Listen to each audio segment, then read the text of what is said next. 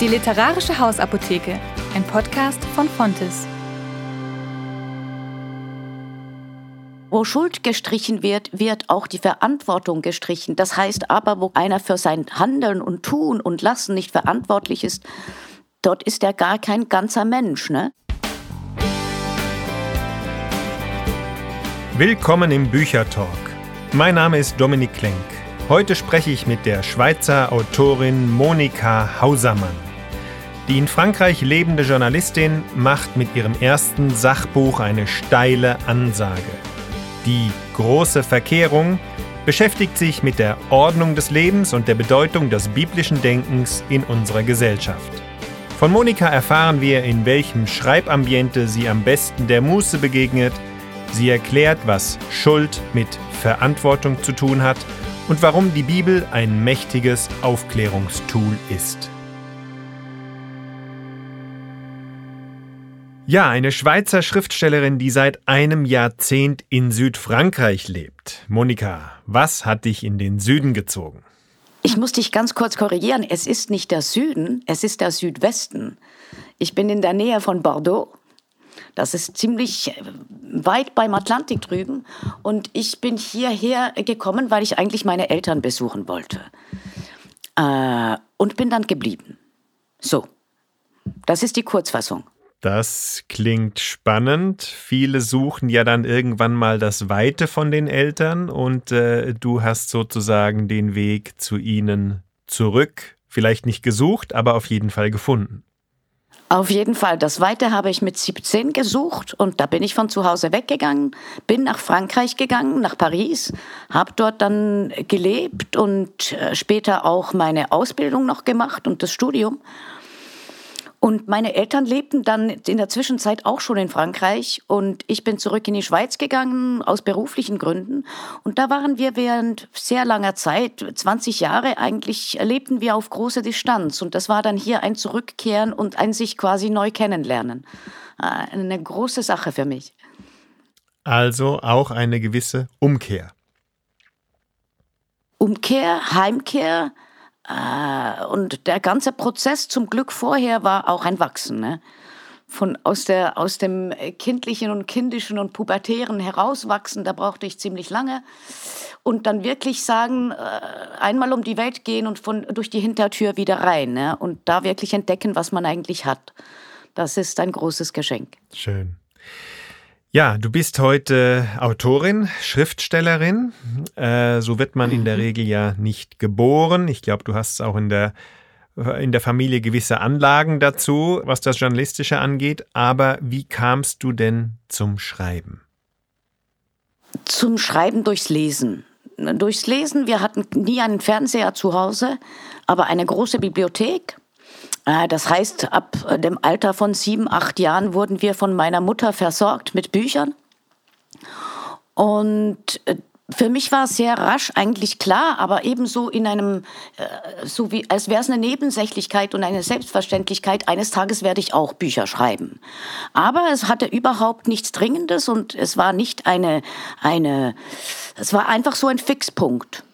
Aber zuerst war mir wichtig, ich wollte einen Beruf erlernen, ich wollte arbeiten, ich wollte Geld verdienen. Und das mit den Büchern, ja, das hat dann irgendwie Zeit. Ne? Und richtig gepackt hat's mich dann so Mitte 20, 6, 27, wo ich mich dann hingesetzt habe und gesagt, okay, jetzt schreibe ich mal ein Buch. Ne? War dann nicht so einfach, wie ich mir das vorgestellt hatte. Okay. Aber so ist es dann gekommen und ich mhm. bin dann dran geblieben. Mhm. Mhm.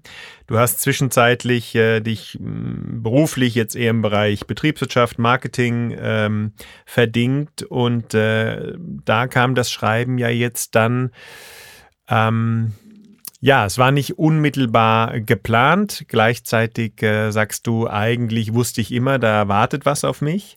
Wie hast du dich dem Schreiben genährt? Ich glaube schon wirklich, ich kann das nicht anders beantworten als über das Lesen. Plötzlich war einfach wie klar, so, und jetzt bist du am Zug. Ich habe so großartige Bücher gelesen und da war immer der Gedanke, du, das will ich auch. Ich will auch das schreiben. Das anderes natürlich, aber ich will auch so großartige Bücher schreiben. Und wirklich der Weg war dann sehr ein kurzer, dass ich gesagt habe, ich reduziere meine Arbeitszeit im Job und äh, die freien Stunden, die ich dazu gewinne, die setze ich mich hin und schreibe. Und das war dann wirklich so, dann merkte ich, dass das eine, ein großes, sehr, ein großes, wie soll ich sagen, dass das sehr unangenehm war, sehr, ein großes Leiden. Aber ich habe mir gesagt, okay, wenn du das willst, ich bin jemand, der, der nicht aufgibt, dann leidest du jetzt einfach weiter, bis es dir gelingt. Und so ist das dann gekommen. Es scheint ein schönes Leiden zu sein, denn du hast inzwischen eine Handvoll äh, Bücher geschrieben. Ähm, wir stellen uns das jetzt natürlich alle sehr romantisch vor. Du bist also im Südwesten Frankreichs, lebst dort auf dem Land äh, mit zwei Hunden, wie ich weiß. Und äh, wenn die Sonne zur rechten Zeit aufgeht, dann setzt du dich hin und von der Muße geküsst äh, schreibst du ein paar Zeilen auf, auf äh, ähm, an diesem Tag. Ist es so oder wie sieht dein Schreiballtag aus? Mein Alltag ist eigentlich fast, äh, fast militärisch durchgetaktet. Das heißt, äh, Schreiben ist für mich wirklich die Muse, die ist ja, manchmal, vielleicht ist sie da, ich weiß es nicht, aber meistens ist das einfach eine reine Disziplinfrage. Ich stehe auf und ich weiß, jetzt hast du das vor dir, dieses Kapitel, diese Szene und das, musst, das willst du heute erreichen, hast du dir als Ziel gesetzt. Und das ist jeden, jeden Tag wieder wirklich eine, eine, wie soll ich sagen, ein Hindurchbrechen, eine große Wand, wo ich davor stehe und ich sage, da musst du jetzt rauf.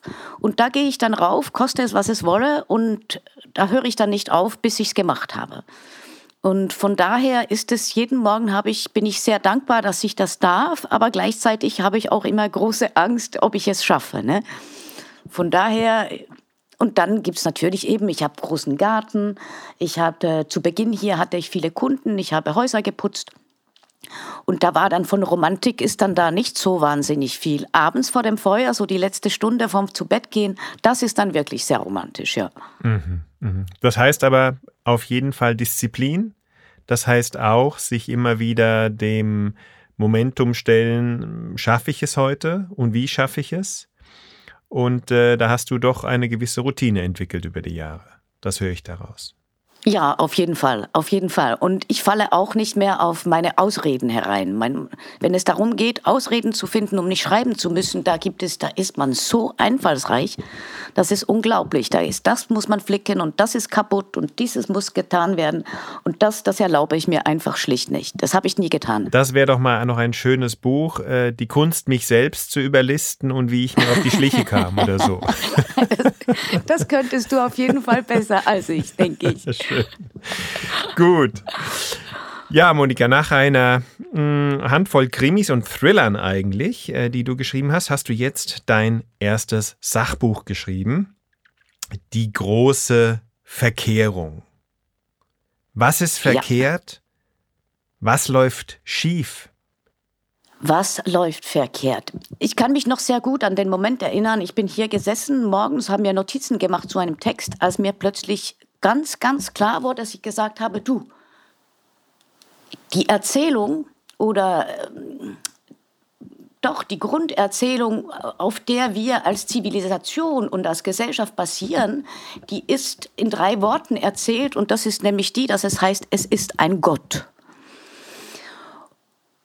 Und das sind ja, dieses Verhältnis Gott-Mensch ist in den ersten fünf Geboten geklärt. Und von der Tatsache, dass äh, die, die meinungsbildenden Institutionen wie die Politik und alle mit ihr verbandelten, die Medien, die Universitäten, die NGOs, die Kirchen, dass die mehr und mehr in die Richtung tendieren, da ist kein Gott, der Mensch ist Gott.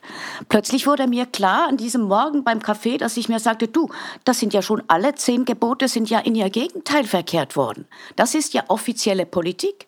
Also die Familie, das Eigentum, das, das Verhältnis zum anderen, vor allem eben, dass da kein Gott ist. Und in der Bibel steht ja sehr klar, dass der Tor spricht, da ist kein Gott. Und darüber wollte ich schreiben, dass das verkehrt ist, aber es kam dann anders, weil ich mir plötzlich dann auch bewusst wurde, dass ich gar nicht darüber schreiben kann, über die Gebote, ausschließlich, wenn ich nicht vorher kläre, ja, was hat sich denn im Menschenbild verändert? Mhm. Da hat sich ja alles auch auf den Kopf gestellt. Mhm. Ne? Hm.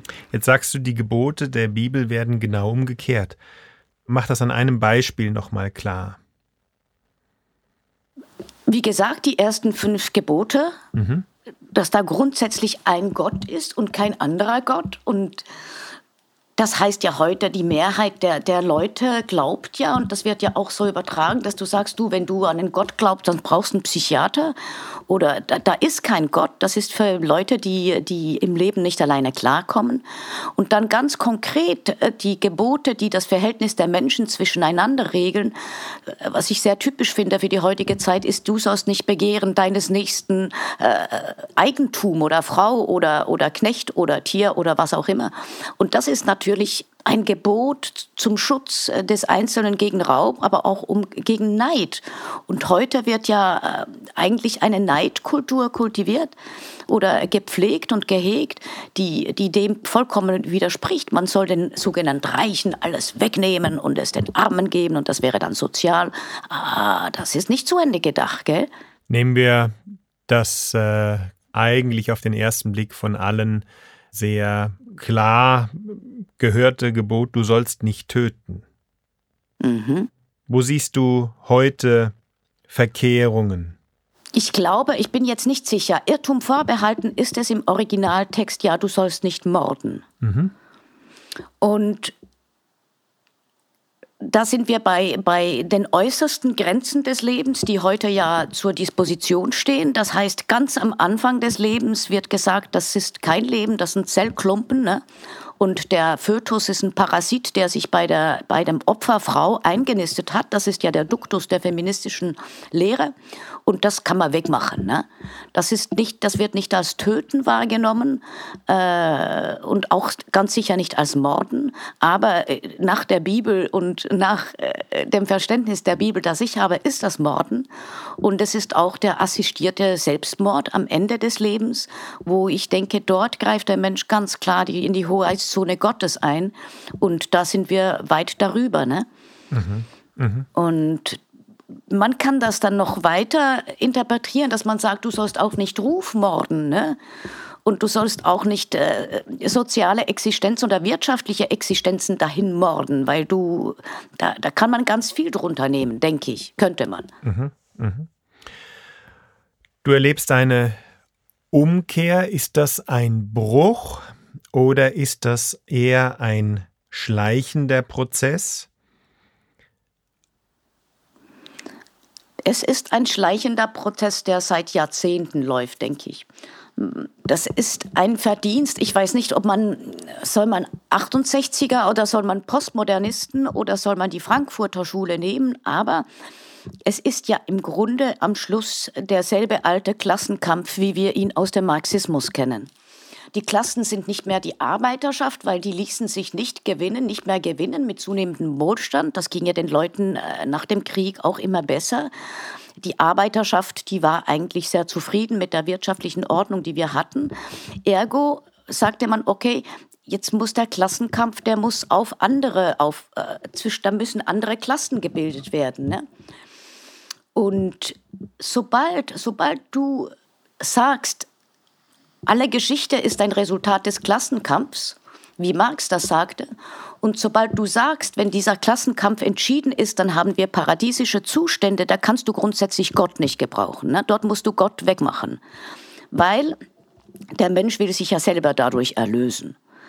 Das ist das Erste. Und das Zweite ist dann, dass man eben all die anderen Institutionen, die die Gesellschaften im Innersten zusammenhielten, von, vor allem von staatlicher Seite her ganz langsam äh, anfing zu untergraben. Ne? An was denkst du da zum Beispiel? Dass der Staat, und das ist ein Ineinandergreifen der Mentalität der Menschen mit zunehmendem Wohlstand und der Staat, der immer mehr Verantwortung an sich auch sehr gerne genommen hat, Institutionen zum Beispiel, dass die Jungen zu den Alten sehen mussten, dass das nicht mehr nötig wurde. Da hieß, wir haben, wir machen jetzt eine staatliche Rente, wir machen staatliche Altensheime Äh, da könnt ihr dann die Alten abgeben. Es ist dann gesorgt. Ne? Dasselbe eigentlich für die Kinder, dass man da versucht, immer früher die Kinder aus den Familien zu nehmen, dass man den Frauen sehr schmackhaft macht, dass Heim und Herd in diesen Worten klingt schon das Klirren von kurzen Ketten mit, ne?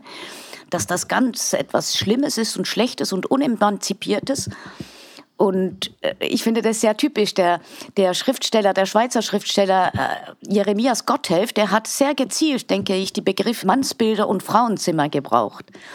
Und äh, die Mannsbilder, die haben das Bild der, der, der Familie, äh, die Kooperationen, die Verträge, die Ämter in der Gemeinde gegen außen getragen, während die Frauen sich um das Innerste und der Zusammenhalt der Familie im Innersten, inklusive äh, Verantwortung für das Personal, für das Essen, für die Kasse und so weiter, getragen haben.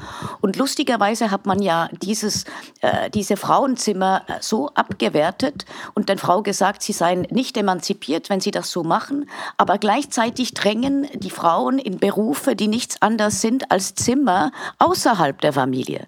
Sie drängen in Berufe der Human Resources, der Kommunikation, Institution der Pflege, soziale Berufe und nicht in die Männerberufe. Ne? Also man versucht dort etwas auseinander zu dividieren, was eigentlich eine anthropologische Konstante ist und meiner Meinung nach noch sehr viel tiefer geht als das. Mhm. Da hättest du jetzt natürlich in einer öffentlichen Diskussion eine Menge Leute auf den Barrikaden zu den Thesen, die du jetzt eben vertreten hast. Aber das ist vielleicht auch Teil des Stellens dieser großen Verkehrung, dass es natürlich eine Menge Widerspruch hervorruft. Wenn ich das nochmal, was du eben gesagt hast, kurz zusammenschauen kann mit dem, was wir vorher sprachen, die Gebote, du sollst Vater und Mutter ehren, äh, ich glaube das vierte Gebot, äh, das würden wir jetzt, äh, hättest du jetzt gesagt, ja, das war, so war es gedacht. Die Umkehrung ist, dass der Staat sich beginnt äh, äh, zu kümmern, die man institutionalisiert, das Älterwerden und so weiter und so weiter. Und es kommen sozusagen auf die junge Generation andere Herausforderungen zu, sodass dieses Gebot faktisch in dieser Weise immer schwerer wird, ähm, ihm eine lebensmäßige Verbindung abzu, abzugewinnen. Ich weiß nicht, ob das ein bisschen einfach gesagt ist, wenn man sagt, es, macht, es wird immer schwerer. Es sind ja ganz bewusste Entscheidungen auch, wo man sagt, meine Eltern gehen jetzt ins Heim. Ich sage nicht grundsätzlich, dass das schlecht ist, weil es gibt Grenzen des, des sich kümmern Könnens, das mhm. ist klar. Mhm. Aber es gibt natürlich eben auch all die Alten, die dann in den Heimen einfach vereinsamen, ne? wo dann keiner mehr hingeht, weil die sind ja versorgt. Und dieser, dieser, dieser, diese Unterbrechung, diese sehr klare Unterbrechung von zwischen den Generationen, diese, das ist dann nicht mehr gesund, denke ich. Mhm. Mhm. Mhm. Dein Buch ist ein kleines Büchlein, aber es hat doch einen mächtigen Bogen, den es aufspannt. Das spüren wir jetzt schon auch äh, im Gespräch. Man könnte über jedes Detail sozusagen äh, vielfach nachfragen. Mm, du gehst sehr intensiv auf das Thema Ordnung ein, die Ordnungen, die es zum Leben braucht. Ich sage mal jetzt die biblischen Ordnungen und an den Rahmen, den uns diese Ordnungen geben. Im biblischen Kontext für die, für die Christen, für die Menschen, die ernst machen mit dem Glauben, ist es ein Leben, um auf den großen Bogen zurückzukommen, wo wir sagen können, eine Erlösung aus Gnade. Also alles, was in diesem Leben an Schwerem, an Herausforderungen, an Selbstverständnis ist, dies alles ist aufgefangen in Gottes Händen, nämlich einem Erlöstsein aus Gnade. Diese große Verkehrung, von der du sprichst, was ist das Erlösungsangebot der anderen Seite? Ich denke, es geht mit man kann ja nicht von Erlösung sprechen, ohne von Verantwortung und von Schuld zu sprechen. Das Angebot, das ist ein schönes Wort für das, was es ist, weil es ist eigentlich eine Reduzierung des Menschen. Das Angebot der anderen Seiten ist eigentlich, dass sie oft zuerst sagen, okay, du, du bist kommst auf die Welt und du bist grundsätzlich, der Mensch ist grundsätzlich nie schuld an dem, was ihm widerfährt. Das heißt natürlich, wenn wo Schuld gestrichen wird, wird auch die Verantwortung gestrichen. Das heißt aber, wo einer für sein Handeln und Tun und Lassen nicht verantwortlich ist, dort ist er gar kein ganzer Mensch. Ne? Und es, es ist natürlich die, ähm, das sehen wir bei der ganzen, sagen wir, das Thema politischer Korrektheit oder Identitätspolitik. Das läuft ja darauf hinaus, dass es sagt, du, der Mensch an sich ist gut und alles, was ungut ist oder was er als ungut empfindet, das kommt von außen an ihn heran. Das ist eine Umkehrung in dem Sinn, die Bibel stellt einen Menschen in die Welt, der die Aufgabe und auch das Geschenk hat, die Welt zu entdecken, zu gestalten, zu verändern, zu interagieren mit seinen Mitgeschöpfen und Mitmenschen. Und für das Erlösungsangebot der anderen Seite ist das, dass sie sagen, nee, du bist gut und die Welt ist eigentlich nichts anderes als ein Forum potenzieller Gefahr, Verletztheiten, Diskriminierungen, Bedrohungen und dein Mitmensch ist potenziell auch immer grundsätzlich ein Täter. Ne? Und das ist natürlich schon ein ganz, ganz, ganz Riesenunterschied zwischen den Menschenbildern, gell? Mhm. Mhm. Ganz definitiv.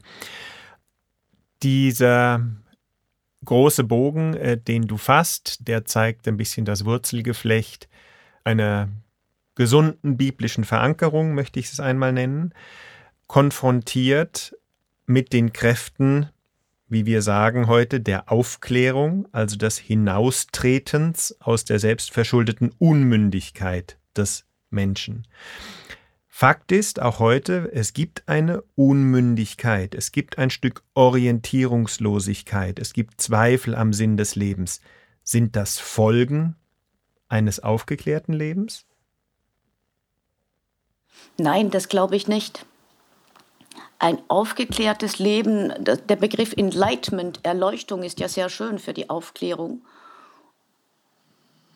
Und das Aufklärerischste, was ich kenne, ist für mich die Bibel, weil der, das Schlaglicht oder, oder das Licht, das sie auf den Menschen und seine Natur wirft, das da hat dann keiner eine Entschuldigung mehr, ja? Also Unmündigkeit im Licht der Bibel ist eigentlich gar nicht möglich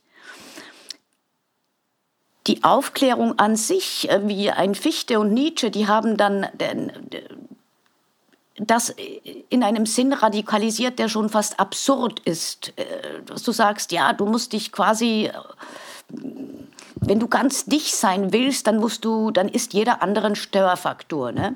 Mhm. Und die Unmündigkeit, die wir heute noch haben, ist meiner Meinung nach eben gerade nicht das Licht, das die Bibel drauf wirft, sondern eigentlich äh, das, was man aus Bequemlichkeit von sich selber und vom Menschen und der menschlichen Natur ganz bewusst in den Schatten stellt. Eben das, das wo, wo einer handelt, dort ist immer auch die Möglichkeit von Schuld. Und äh, wenn einer keine Möglichkeit hat, diese Schuld irgendwann abzugeben, äh, oder dass ihm abgenommen wird, dann wird das mit der Zeit dem Menschen zu schwer. Ne? Und ich glaube, die Wartezimmer unserer Psychiater, die sind voll unvergebener, unverarbeiteter und nicht eingestandener Schuld. Ne? Aber von dem will man eigentlich nichts hören, weil man sagt, ja, Schuld, das ist so ein theologischer Begriff und das ist Einbildung, der Mensch hat keine Schuld. Doch natürlich hat er Schuld. Und das abzustreiten ist etwas in den Schatten zu stellen, was ein ganz wichtiger Bestandteil des Menschen ist. Ne? Mhm. Mhm. Das, was dein Buch äh, leistet. Als ich es das erste Mal gelesen habe, war ich wirklich, äh, war es wie ein, wenn jemand einen großen Gong schlägt, ja, weil es ist wirklich ein großartiger Essay mit einer mit einer mächtigen Tiefe, gleichzeitig mit einer großen Weite und ja, dem verwegenen äh, Herangehen wirklich ein Stück Kulturgeschichte in eine Nussschale zu fassen, wenn ich das mal so sagen darf. Ich glaube, es ist ein sehr notwendiges äh, Buch, weil du mit einer großen Schärfe und Klarheit im Denken vorangehst. Du deklinierst auch die großen Begriffe wie Freiheit, ähm, Ordnung, äh, Beziehung, äh, die, das Thema Anthropologie, wer ist der Mensch letztlich, äh, auf diesen wenigen Seiten und ich finde, dass dir das in einer ganz großartigen Weise gelingt. Monika, zum Abschluss, die große Verkehrung. Wie können wir uns wieder konkret dem unverkehrten Leben zuwenden? In einer Welt, wo diese Verkehrungskräfte so stark wirken. Da kann ich nur eine Glaubensantwort geben, über die ich interessanterweise gerade dieser Tage sehr viel nachdenke. In den Psalmen und im Alten Testament ist ja sehr viel die Rede vom, vom Herrn, der für sein Volk streitet. Ja? Also das heißt, er geht nicht nur an ihrer Seite, er geht nicht nur in Anführungszeichen ihnen voraus, er streitet für sie. Er ist es, der die feindlichen Heere zersprengt. Ne? Und das ist mir dieser Tage so klar geworden, dass man wirklich, dass es darum geht, alles eigene wegzugeben. Alles eigene wegzugeben. Nicht im Sinn von sich aus dem Leben wegducken und von der Welt flüchten und die Hände in den Schoß legen und sagen, ja, du mach du mal. Aber wirklich sein Bestes geben im Wissen, dass ein anderer deine Sache führt. Ne? Und dort sind wir wirklich eben, denke ich, ganz klar gefordert. Denn es ist ja lustig, durch, vollkommen durchschaut sind wir ja von Gott. Äh, wenn es verborgene Stellen in uns gibt, dann sind sie nicht Gott verborgen, dann sind sie verborgen, weil wir dir dort die Fensterläden zumachen und nie lüften. Ne? Das ist dann schlechte Luft dort drin. Und wir sind aufgefordert, uns wirklich zu erkennen mit unseren Abgründen und, und auch einzugestehen, wir sind ja auch Teil dieser Gesellschaft und wir sind nie immun gegen die feindlichen, verqueren, äh, äh, verdrehten, absurden Dinge. Ne? Dass man sich dessen wirklich bewusst sind und dann sagst du, und jetzt, jetzt streite du für mich gegen diese Heere.